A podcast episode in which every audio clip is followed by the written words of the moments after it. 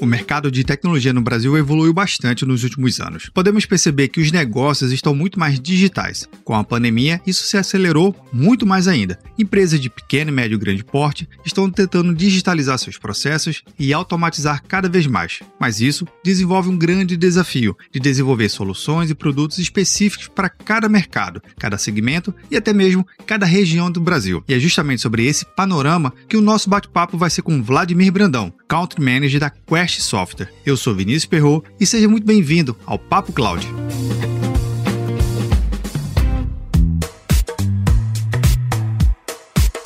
Enquanto você ouve o nosso episódio, que tal deixar um comentário e uma avaliação no seu agregador preferido? Assim, podemos saber se você tem gostado de cada programa e podemos melhorar mais e mais.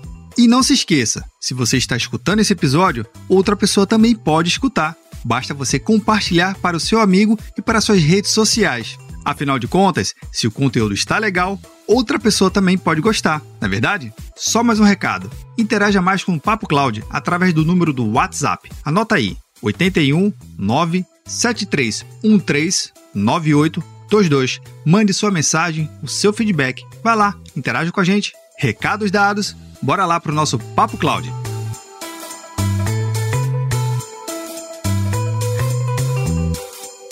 Para esse episódio eu tenho a presença do Vladimir Brandão. Vladimir, seja bem-vindo ao Papo Cloud. Obrigado, Vinícius. É uma honra estar aqui com você. Eu que agradeço pela oportunidade. A honra é toda nossa, mestre Vladimir. Mestre, eu queria que você pudesse nos apresentar um pouquinho aqui para quem está nos acompanhando. Quem é o Vladimir Brandão e qual é a sua nova missão que tu acabou de receber? Sou apaixonado por tecnologia e inovação, é apaixonado também por pessoas. Né? Eu comecei trabalhando na área técnica, e aí eu descobri que o meu dom mesmo estava é, em lidar com as pessoas. E aí eu fiz um movimento para a área comercial, é, buscando essa, vamos chamar essa triangulação, né? Juntando a minha paixão por tecnologia, a paixão por inovação e a paixão também por pessoas. Então, com isso, eu aprendi aí, aí eu fiz um movimento, fui para a comercial e a gente aprende todos os dias coisas novas, né? É, e nesse aprendizado eu tive grandes escolas, né? estou há mais de 30 anos na área de tecnologia, é, sendo que desses 30, 20 anos eu venho gerenciando aí grandes equipes e passei por empresas como IBM, HP, é, Microsoft e hoje a felicidade de estar na Quest, que é uma corporação fantástica também, super dinâmica, cheia de, de inovação. Então, posso dizer com toda certeza que eu estou no lugar certo fazendo Olha, o que, que eu bacana. gosto. Você falou um pouquinho da sua trajetória de 30 anos e, mestre, a tecnologia mudou um pouquinho, né? E o mercado de tecnologia também mudou um pouquinho durante esses 30 anos. Como é que você vê à frente da Quest agora esse novo mercado? O que, que vocês estão fazendo lá dentro?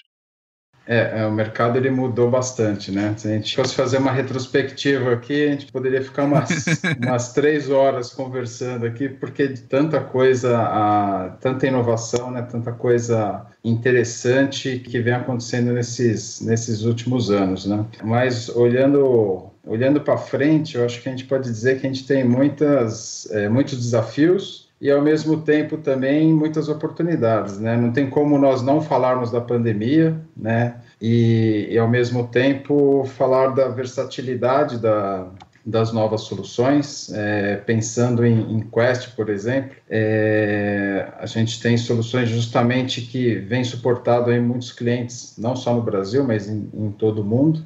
E essa questão da, da pandemia, eu tenho a visão que ela trouxe assim é, uma mudança geral de cultura. E essa mudança de cultura, tanto nas famílias quanto nas empresas. E essa mudança de cultura trouxe uma mudança em tudo, né? Na infraestrutura, na forma de pensar, na forma de trabalhar. E vem trazendo coisas positivas, é, que muitas corporações têm tem entendido e se adequado a esse modelo, então isso vem trazendo, diria até um, um, grande aumento de produtividade. Porém, a gente tem também, infelizmente, é, o, algumas coisas que são mais complexas, como o crescimento exponencial aí dos ataques cibernéticos e, e, outros riscos que, que as pessoas vêm enfrentando aí no dia a dia. Né? Então tem sido aí, eu acho que um, um verdadeiro teste de, de resiliência é, tanto para as pessoas quanto para as corporações também. É, então, eu poderia dizer que, assim, acho que é um momento difícil, mas em termos de, de soluções, é, a Quest, né, nós temos como auxiliar aí clientes praticamente em todas as verticais do mercado, e é aí que surgem as oportunidades, né? E grandes negócios também. Entrou realmente num momento histórico da, da sociedade, que é essa pandemia. E 2020 foi um momento de tentar organizar, botar todo mundo dentro de casa, tentar tirar um pouco da tecnologia corporativa que estava tudo concentrada dentro dos seus data centers, dentro do seu perímetro local, e agora está tudo fragmentado, né? Como é que você viu esse movimento de mercado tão acontecendo tão rápido? Como é que vocês vêm preparando a equipe de vocês agora para tentar atender mais rapidamente a, a da, da empresa, que agora não necessariamente está dentro da empresa, e sim em cada funcionário da sua empresa, né? Eu diria que a, a Quest ela está ela tá muito bem preparada para esse momento. Por ser o foco da empresa, então ela já vinha se preparando para isso, e aí, como você comentou, né, teve a entrada aí da pandemia, vamos chamar de essa quebra de paradigma, que trouxe aí uma nova realidade para todo mundo, que o pessoal falou, o novo, o novo real, né, vários nomes o novo, são dados. O novo normal, né? novo normal, é uma realidade diferente para todos, e isso daí vem trazendo uma disrupção, diria, generalizada. A Quest, ela, ela tem a, os serviços dela justamente baseado em três pilares, né, que são, é, que nós chamamos de Data Explosion, Cybersecurity e Cloud expansion. E é justamente isso que vem acontecendo, né? É, com esse novo movimento, a gente está tendo aí uma aceleração é, bastante grande de soluções que atendem essas demandas. Só para você ter uma ideia, no nosso portfólio hoje são mais de 140 soluções e a gente consegue atuar fortemente atendendo as demandas, seja para ataques cibernéticos, riscos regulatórios, que também é uma nova realidade, é, fraude é, e exploração de dados, né, que infelizmente vem a você ver vários casos de, com certeza você como especialista também na área, mas a questão dos ataques não são só ataques de, de fora para dentro, né, nós temos os ataques também internos, que é um número bastante significativo. Então, para essa questão, é, seja de é, fraude, de ataques cibernéticos muito mais conhecidos por conta de ataques externos que são realizados né, é, não só nas grandes corporações, mas seja em médias, pequenas, as pessoas físicas também sofrendo bastante com isso. E essa parte de data privacy também, que nós atuamos fortemente com diversas soluções e data management. Então, assim, eu diria que para todos esses novos desafios que a gente enfrenta hoje, nessa nova realidade de cloud, né, que vem sendo, eu acho que a questão de cloud em si, entrando aqui no papo cloud, né, mais profundamente, mas assim, por, até de outras de outros fornecedores que eu passei também, em todas as conversas que nós tínhamos com executivos das grandes empresas, sejam os CIOs ou CEOs, CISOs, enfim, é, a gente sempre via uma preocupação muito grande deles com relação a, a, acho que é uma palavra que a gente pode colocar, a confiabilidade, né, a confiança em, em mover os seus dados on-premise para cloud. E a gente entende que esse movimento já vem, essa quebra de cultura, ela já, é, é, ela já aconteceu. Então, hoje, tanto as pessoas quanto as corporações, elas vêm atuando muito mais fortemente. Então, como eu falei, é justamente aí que surgem né, as oportunidades, porém, infelizmente, também nós temos aí a questão dos desafios, que são os ataques, as fraudes e tudo isso que é, nós temos como auxiliar fortemente as empresas com nossas soluções para todos esses desafios. Olha que interessante, você comentou realmente que o decisor, né, os, a camada C-level das organizações, eles têm que mudar a cultura dele, o modo de pensar sobre a tecnologia, conseguindo, através dessa mudança, descobrir novos caminhos, né? Porque eu vejo muito que é, a tecnologia muda muito rápido, né? Na verdade, ela se atualiza de uma, uma velocidade é, absurda. É incrível. Isso tem atrapalhado ou tem ajudado, na sua visão, os decisores a, a buscar parceiros de confiança? Como é que você vê essa relação da velocidade, tanto da tecnologia, com a velocidade também tomada de decisão hoje dos nossos gestores? A velocidade é sempre grande, né? Tanto, é, vou colocar de uma forma simplória, que ela é grande tanto para o bem quanto para o mal. Então, assim, é, você vê é, hackers, eles também se especializando, vamos dizer assim, em novas tecnologias e, consequentemente, empresas como a Quest também se especializam e criam soluções muito rapidamente para estar tá combatendo todo esse tipo de, é, sejam ataques, fraudes o que for. Então, assim, a questão da velocidade é sempre um fator importante, mas é por isso que, por exemplo, na Quest nós temos aí uma, uma área enorme de, né, de desenvolvimento e grande parte da, dos investimentos que a empresa ela faz nela mesma, então boa parte do lucro é movido para a questão de investimentos em inovação justamente para a gente estar tá provendo essa segurança para os nossos clientes, né? E essa questão, voltando um pouco na questão do C-Level, né? Eu entendo que já houve uma melhora muito grande, né? Se a gente for pensar alguns anos atrás, a resistência era muito maior para eles pegarem uma solução que estava trabalhando lá on-premise e colocar em cloud. Eu acho que essa cultura ela já vem sendo criada. Ainda existe um pouco de resistência, mas as empresas elas vêm se sentindo muito mais confortáveis hoje em pegar suas soluções, suas informações e estar tá colocando de forma segura, né? É, como é que nuvem. você vem assumindo esse papel de uma equipe tão grande aqui no Brasil? Né? Eu queria que você também pudesse falar qual a importância importância de um gestor local aqui e como é que você vê em relação ao mercado brasileiro com o latino-americano? A gente é referência, como é que funciona essa estrutura aqui, aqui nesse mercado local? Então, deixa eu até dar um passo atrás, conceituar um pouco a Quest, né? Deixa eu falar um pouquinho mais da Quest. Para quem não conhece, a Quest é uma fornecedora global de software, né, de gerenciamento de segurança de sistemas, é, e nós somos líderes em vários segmentos, né? Então, é, não só pelo Gartner, mas por várias outras é, empresas que fazem esse tipo de análise, mas nós estamos super bem posicionados em diversos quadrantes do Gartner como líderes, justamente nessas soluções de total foco na questão de cloud. É, hoje nós atuamos, estamos é, mundialmente, né? É, a Quest ela tem como clientes basicamente todos os maiores 500, né? Os, os 500 top da, da Fortune e pensando em termos de, de missão, a Quest ela tem, ela tem ciência e ela, e ela busca justamente essa questão de inovação, mas não só através de desenvolvimento, ela vem ao longo do tempo comprando uma série de outras empresas também, justamente para dar essa, essa musculatura né, para o seu portfólio de, de soluções. E falando um pouco de Brasil, né, esse desafio, pegando esse ponto que você comentou,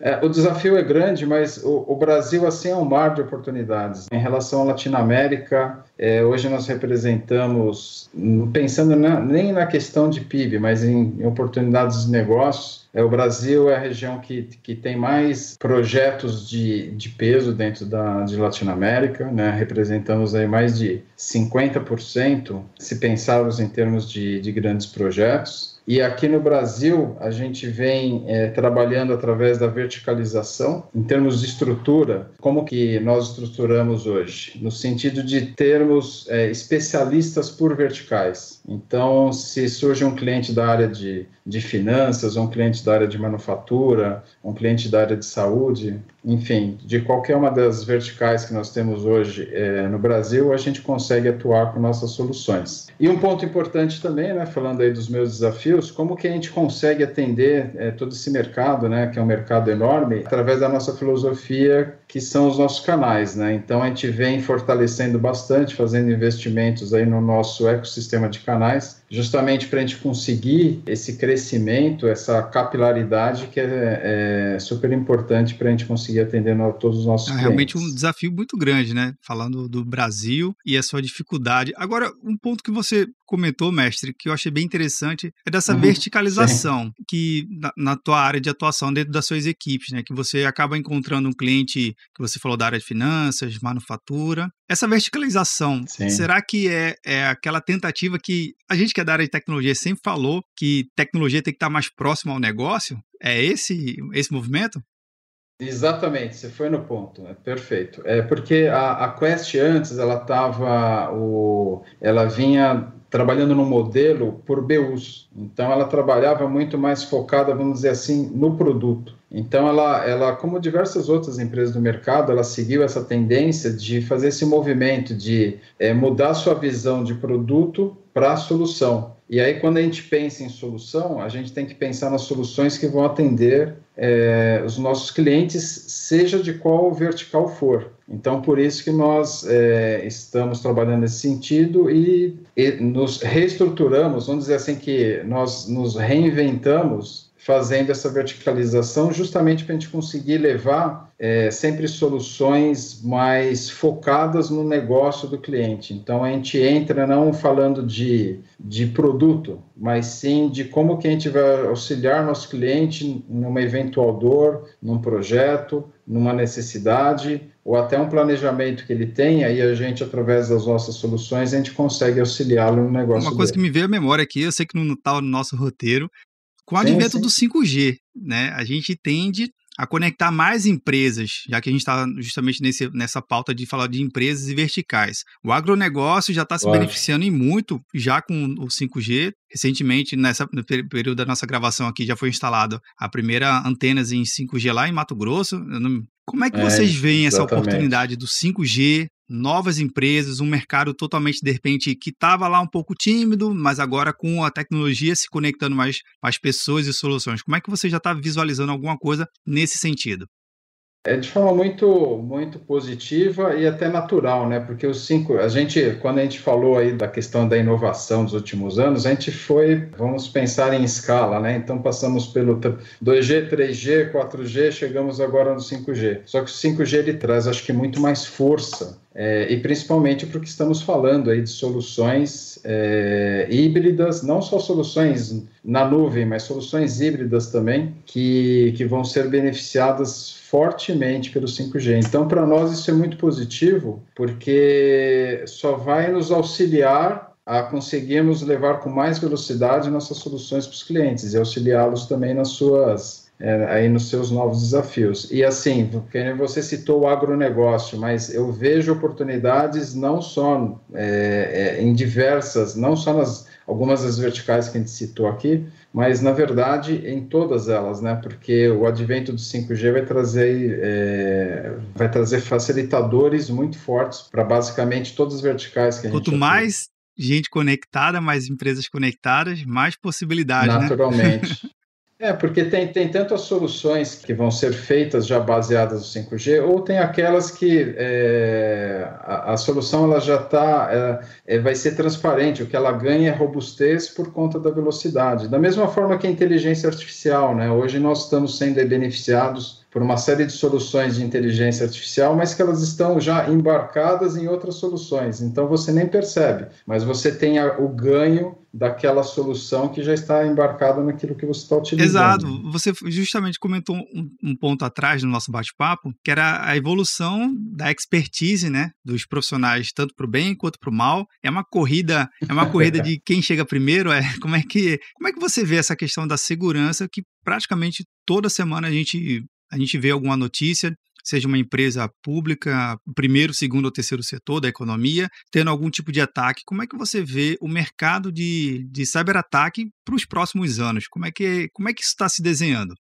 A visão aí é muito, é eu vou colocar de uma forma muito simplória também, né? Porque o que acontece, a gente vê que aqueles que fizeram Estou falando isso até por conta de, de projetos que eu participei, de é, clientes que né, tenho contato e converso com eles constantemente. Então, o que, que você vê? É, aqueles clientes que, vamos dizer assim, não se protegeram da forma correta, infelizmente sofreram em grandes danos. Então, obviamente, para não ser deselegante, não vou citar nomes, mas a gente tem vários exemplos no mercado. Então, você vê grandes corporações, né, corporações super robustas, tendo seus sistemas para parados aí por, por horas por conta de ataques e isso daí gera um prejuízo de milhões é, ou alguns milhares de, de milhões de dólares por conta de simplesmente eles não terem feito a proteção correta, né? não terem se, se estruturado e se protegido da forma mais adequada. E para os próximos anos, infelizmente, né, é, isso daí tende a aumentar.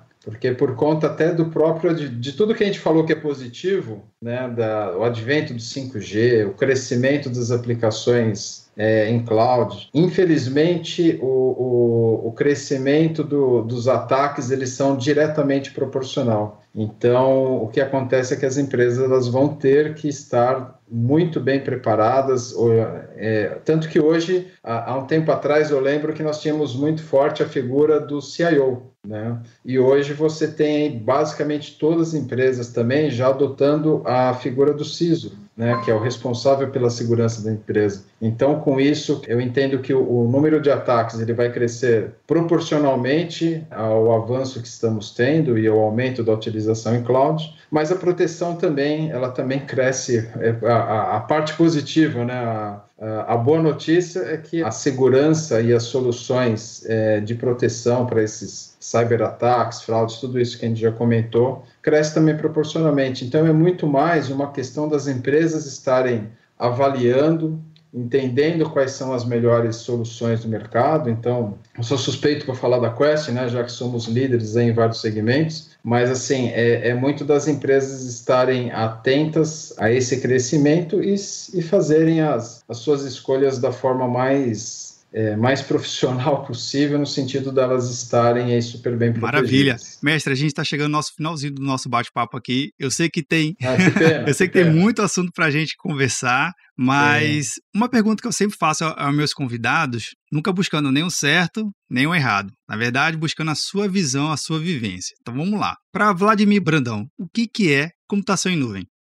Em uma palavra, computação em nuvem, né, quando a gente está falando de cloud, para mim é o futuro. É, em termos teóricos, né, é, que a gente pode falar de, de cloud computing é que é uma, é uma solução que ela oferece a computação hoje como um serviço, seja por meio do armazenamento de informações que vão estar sendo acessadas através da internet ou por meio de, de outros canais. Mas pensando em termos de cultura, eu entendo que, é, como comentei também já anteriormente, né, já tivemos aí uma quebra de paradigma, então hoje tanto as pessoas entendem muito mais de cloud, é, de computação em nuvem, as empresas também, elas, elas vivenciam isso e elas aceitam essa solução muito mais fortemente do que no passado. Então, por isso que eu comento com você, como acho que já passamos por essa quebra de cultura e agora é só uma questão muito mais de ajuste, e, e termos aí grandes soluções né, funcionando, soluções atendendo todo o nosso mercado, não tem como não dizer que, para mim, cloud computing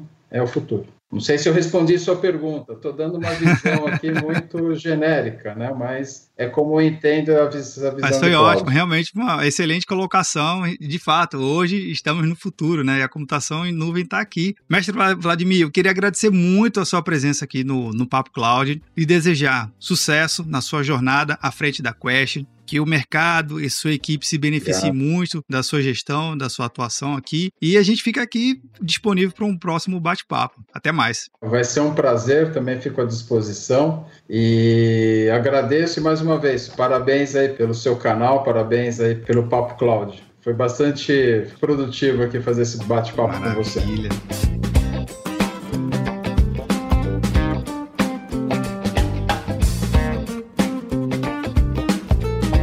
E aí, o que você achou do bate-papo com Vladimir Brandão? Ele, à frente da Quest Software Brasil, mostrou diversos desafios e oportunidades que o mercado brasileiro vem construindo. É importante ficarmos atentos a essas oportunidades. Interaja com a gente através do nosso número do WhatsApp ou lá no grupo do Telegram, bit.ly barra Telegram. E o WhatsApp, para reforçar, é 81 97313 9822. Vai lá, interaja aqui com a gente. E não se esqueça, se você gostou desse episódio, ele pode chegar a mais pessoas. Basta você compartilhar nas suas redes sociais e nos seus grupos de WhatsApp. E aí, tá na nuvem?